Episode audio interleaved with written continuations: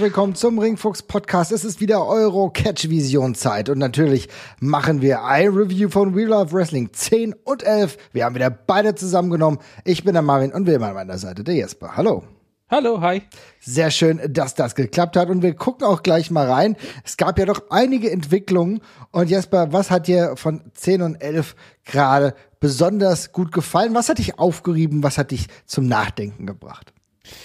Ähm, tatsächlich habe ich mich sehr darüber gefreut, dass ähm, die Geschichte von ähm, Levangel äh, weitererzählt worden ist. Ja. Das war ja bei WrestleMania 10 noch. Ich muss jetzt aufpassen, dass ich die Folge bei WrestleMania 10. Äh, bei WrestleMania 10, genau. bei, bei, We, bei We of Wrestling 10, Entschuldigung, beim Slam in den Mai, ja. bei dem von uns präsentierten Slam in den Mai. So sieht's aus. Ähm, wo äh, Levangel nochmal gegen Peter Tihani äh, gerungen und siegreich gerungen hat tatsächlich an der Stelle.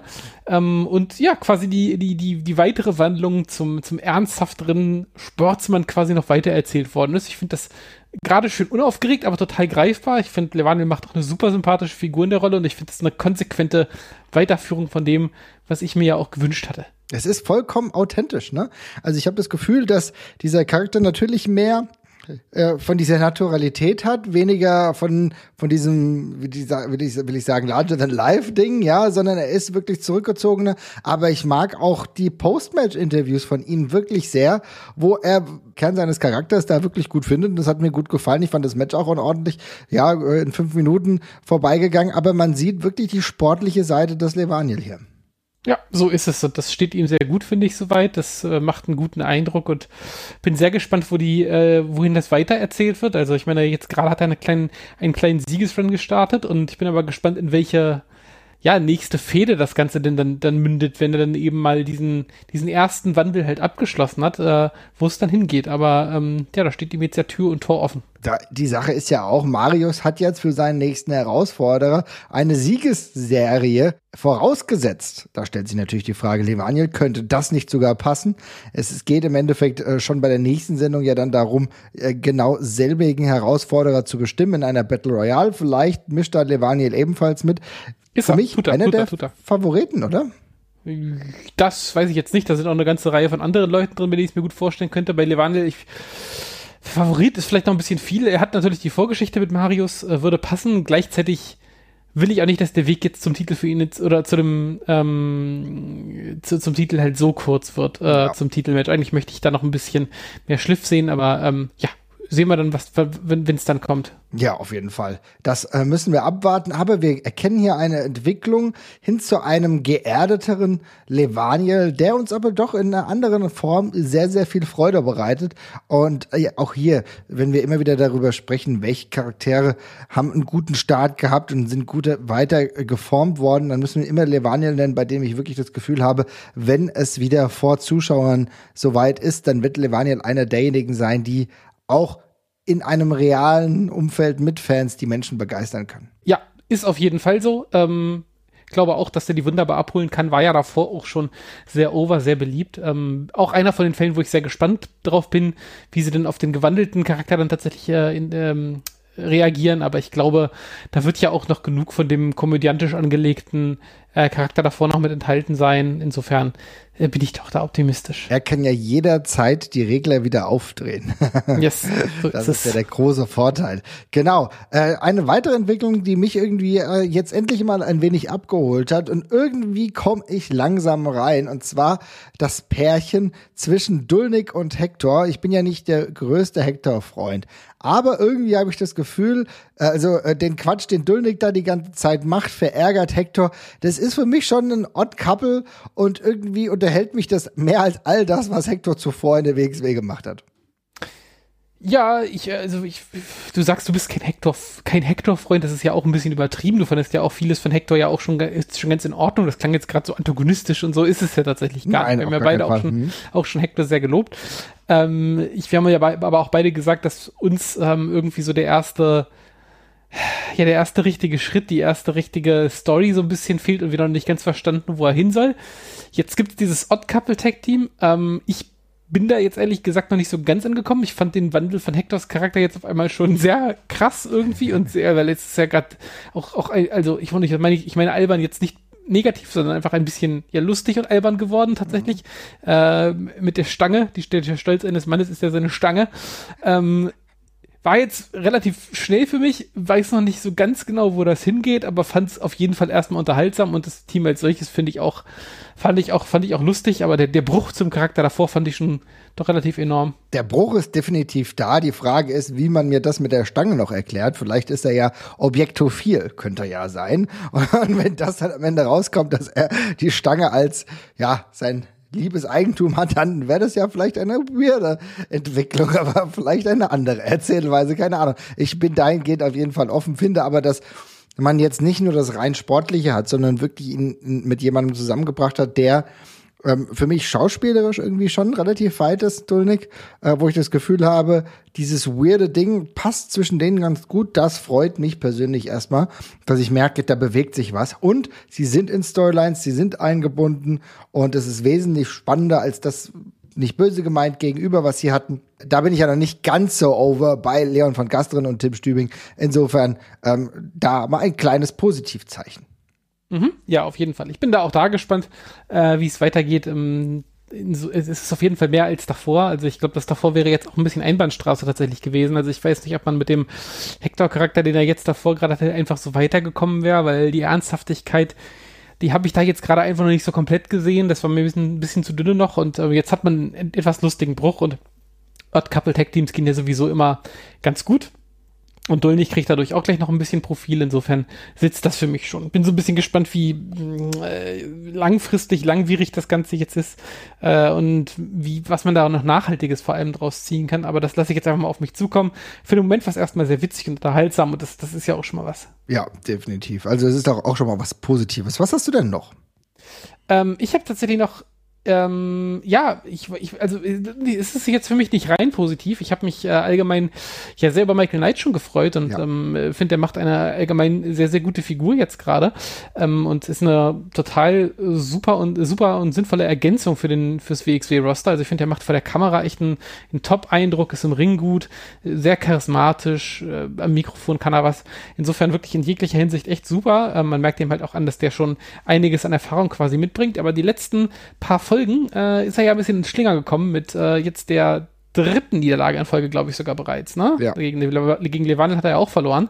Äh, und dann gibt's äh, jetzt noch Niederlagen gegen Norman Harras, der weiter seinen Shotgun-Titel erfolgreich durchmogelt und noch eine Niederlage gegen Rambo da hinterher. Zweimal auch in relativ kurzen Matches. Hat mich ein bisschen verwundert, muss ich ganz ehrlich sagen, weil ich bei Michael Knight, der ja davor drei äh, nee, zwei fette Siege errungen hat, auch einen gegen Emil Sitochi und davor einen gegen Peter Tihani, dass er jetzt gleich zweimal ins Schlingern kommt und auch gegen, also gegen Norman kann man verlieren, gegen Rambo hätte ich jetzt ehrlich gesagt nicht gesehen, die Niederlage, aber ist jetzt so passiert. Da bin ich mal gespannt, äh, wie er sich da wieder rauszieht, weil das ist im Vergleich zu seinem Start in der WXW dann doch schon ein bisschen äh, auf Abwägen geraten. Ich finde, das muss man auch mal ein bisschen näher thematisieren, weil ich habe das ehrlich gesagt auf der, äh, der Leiste die äh, von Sachen, die nicht so gut liefen, äh, weil ähm, mhm. ich schon sagen muss, äh, Rambo kommt für mich immer wieder wie Kai aus der Kiste. Und ich finde die Nähe, die da proklamierte, die natürlich nachvollziehbar ist zu ihr selbst. Das ist alles gut begründet.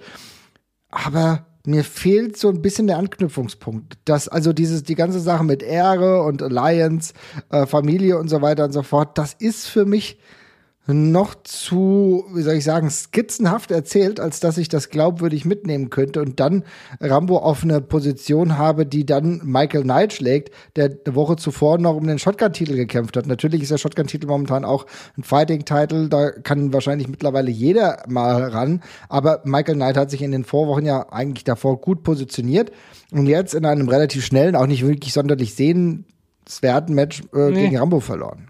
Ja, das ist, das ist es halt. Also es ist ein bisschen, bisschen seltsam. Ähm, das gegen Norman kann man halt irgendwie noch verstehen, weil es ist ja, die, die Geschichte gehört halt ja größtenteils Norman gerade mit dem Shotgun-Title. Ja. Und da ist Michael Knight jetzt eben der nächste in der, in der, in der, in der. Schadet ihm ja auch nicht, ne? Nee, alles in Ordnung. Gegen Norman kannst du gerade auf jeden Fall verlieren. Äh, aber gegen Rambo hätte ich es eben anders gesehen. Ähm, da bin ich mal gespannt, wie man es wieder hinbiegt. Äh, ich hoffe nur, dass Michael Knight noch äh, weiter eine große Rolle spielen wird, weil ich finde, der ähm, passt da gerade wirklich sehr gut rein und ähm, das, das sitzt für mich sehr. Insofern hoffe ich, ist es aber eine per persönliche Hoffnung meinerseits auch, dass das wieder auf Kurs kommt. Ja, ich meine, er ist am Ende schon eine relativ interessante äh, Figur, die reden kann und immer ordentliche Matches abliefert. Insofern finde ich das ganz schön, muss ich sagen. Ne? Ja, ist so. Andere positive Entwicklung, die ich noch mal ganz kurz ansprechen wollte. Wir haben ja immer wieder ähm, eine Tag Team Division, die ja neu zusammengerüttelt ist, die neue äh, Gesichter hervorgebracht hat. Aber ein bleibendes Gesicht sind am Ende auch Dover und Icarus, die Arrows of Hungary, die erneut den äh, Titel anvisieren, wenn ich das so sehe, haben ja Nikita Charisma und Michael Schenkenberg in einem guten Match geschlagen. Und ich habe hier das Gefühl, das sind nicht nur würdige Herausforderer, sondern mittlerweile dann echt Leute auf einem Niveau. Die kann man sich natürlich sehr, sehr gerne anschauen. Und äh, das ist auch ein werthaltiges Titelmatch, was bald kommt. Ne? Ja, auf jeden Fall. Und ich fände es ehrlich gesagt auch ganz cool, wenn die Arrows das Ding sich jetzt einfach mal, mal, mal, mal, mal an sich reißen tatsächlich. Ich finde die es würde jetzt gerade dieser Tag Team Division nochmal extrem gut tun, wenn da wirklich ein äh, schwer zuschlagendes Tag Team da quasi in der Spitze stehen würde. Ähm, und ähm, die Arrows sind das in meinen Augen. Die sind, glaube ich, gerade so mit das etablierteste, was da jetzt gerade noch rumläuft. Also insbesondere nachdem äh, die, die Pretty Bastards sich ja auch aufgelöst haben. Arrows of Hungary sind ja haben, glaube ich, noch nie WXW Tag Team Champions tatsächlich, oder? Nee, kann ich mich ähm, nicht daran erinnern. Über, mhm. Überraschenderweise eigentlich, wenn man so drüber nachdenkt. Ähm, aber hätten es jetzt tatsächlich in meinen Augen durchaus mal verdient und ähm, sind, finde ich, auch ein tolles Team, wo sich dann andere mal dran abarbeiten können an der Stelle. Ähm, nicht, dass es äh, äh, Dreisker und, und, und Marek nicht auch richtig toll machen, aber ich finde bei den beiden, die sind auch als Einzelwrestler nochmal sehr, sehr wichtig und da könnte man noch was Spannendes draus machen. Gerade wenn man jetzt eben so Richtung Heisenberg und so schielt, kommt da ja bestimmt auch noch was. Und insofern, äh, of Hungary wären jetzt für mich sehr würdige Champions, um das quasi durch diese Staffel bis in die nächste zu tragen. Da würde ich mich sehr drüber freuen finde ich eine gute Idee, insbesondere auch in Anbetracht der Tatsache, dass wenn wir dann irgendwann vielleicht Richtung Sommer wirklich mal den Weg wieder zurück zu den Fans finden, finde ich, wäre das auch ein gleich ein starker Aufschlag mit aktuellen Titelträgern wie Dover und Icarus äh, wieder in die Fan-Situation zu gehen, weil die kennt man, die äh, sind gemocht und man weiß sofort, was sie liefern. Also ich würde mich sofort, wenn ich irgendwie eine Karte erwerben könnte, ich glaube, es gibt ja zum Beispiel jetzt auch schon äh, vereinzelt Karten für äh, Live-Events, ich glaube sogar für Frankfurt und zwar Butch Cup draußen. Müssen wir uns übrigens auch nochmal unterhalten, ob wir da, da kann ich euch ja alle mal einladen, da kommt ihr mal vorbei, dann können wir könnt ihr bei mir pennen und dann gucken wir uns das mal an. Ähm, insofern äh, würde mich das tatsächlich sehr, sehr freuen, wenn es da diese Möglichkeit gäbe. Finde ich gut. Mhm, absolut. Hast du denn noch was, was du ansprechen willst oder wollen wir zu den Matches gehen?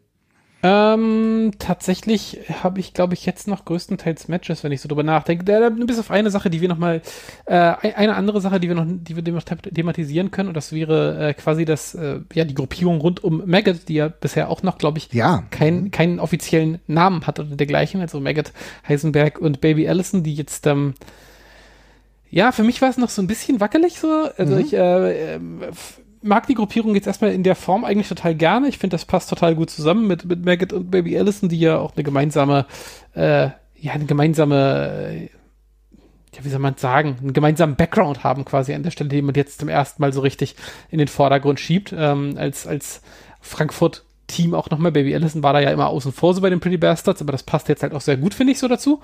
Ähm, und mit Heisenberg noch dazu als, äh, ja, Masse, der da noch mit, äh, mit drauf aufpasst. Masse ist genau der richtige Ausdruck für seine aktuelle, ähm, für seinen aktuellen Radius, den er ja. bewegt, ja. Ja, aber gleichzeitig, ich, äh, also jetzt haben sie ja diese Geschichte mit den Masken gehabt, mit äh, Aigle Blanc und, und Senza Volte, denen sie die Masken gestohlen haben und sich darüber lustig gemacht haben.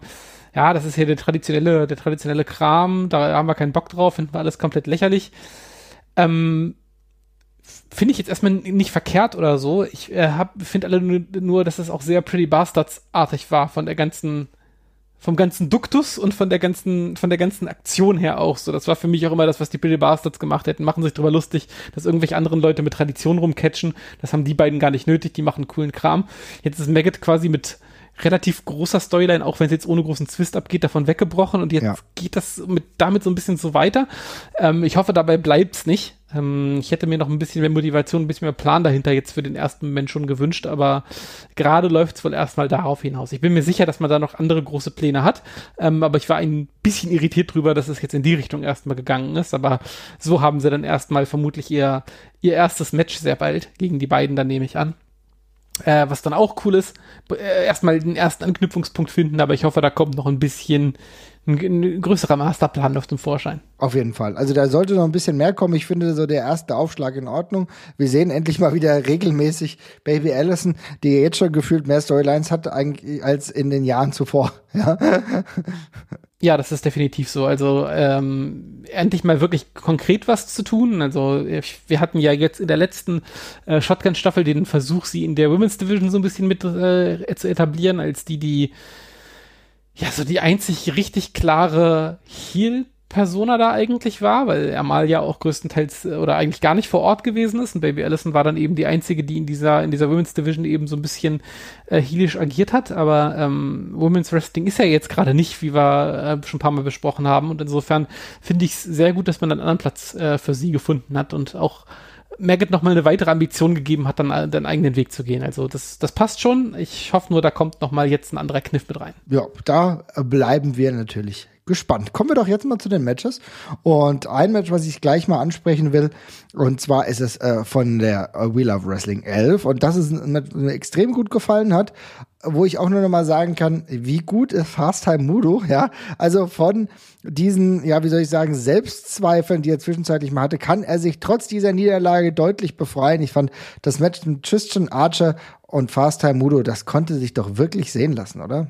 Ja, das war, finde ich, auch sehr, sehr unterhaltsam. Ähm, ich mag auch Tristan Archer in dieser, ähm, ja, Veteranenrolle ist vielleicht ein bisschen viel gesagt, aber mm, man spielt ja schon sehr damit, dass er einer der erfahreneren Leute gerade ist, der da der damit rumturnt und äh, der ja nach dem Match nochmal Props gibt an seine Kontrahenten und dergleichen, ist ja gerade auch eher als Face unterwegs auf jeden Fall.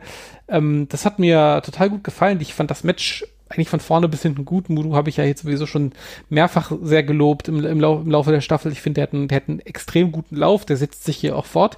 Hätte ich von der Paarung her gar nicht so gedacht, dass mir das so gut gefällt. Ähm, hätte ich auch nicht vermutet, dass es so lang geht tatsächlich. War ja fast, oder war eine, über eine Viertelstunde, glaube ich sogar. Ja. Ähm, aber hat mir, hat mir sehr gut gefallen. Weiteres richtig cooles Outing von, von Mudu.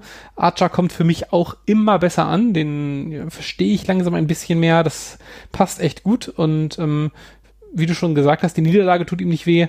Ähm, Archer gewinnt an Profil und hat beiden geholfen. Ja, ich finde, Archer hat auf jeden Fall hier ein Profil gewonnen. Was mir gut gefallen hat, ist eigentlich auch schon vor dem Match ähm, das Interview, dass er eigentlich gar keinen Bock hat, dass ähm, Fast Time Mudo ihn mit seinen harten Kicks malträtiert. Also da war er ja. überhaupt nicht für zu haben. Das fand ich irgendwie ziemlich gut.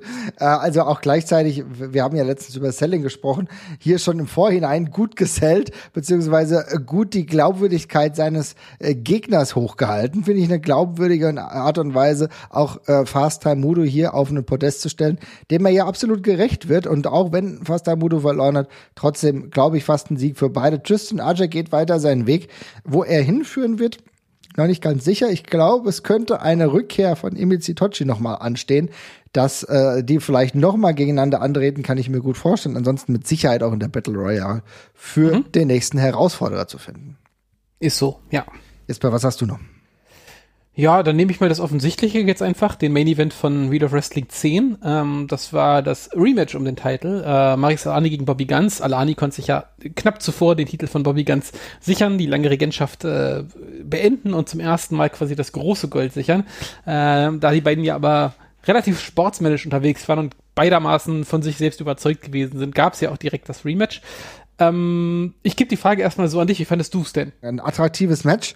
Ich finde auch, die Länge war in Ordnung. Zwei Falls äh, für einen Gewinn. Hat mir im Endeffekt einfach gut gefallen. Ich äh, muss sagen, die Art und Weise, wie sie das erzählt haben, war für mich glaubwürdig. Ich bin von beiden ein Fan.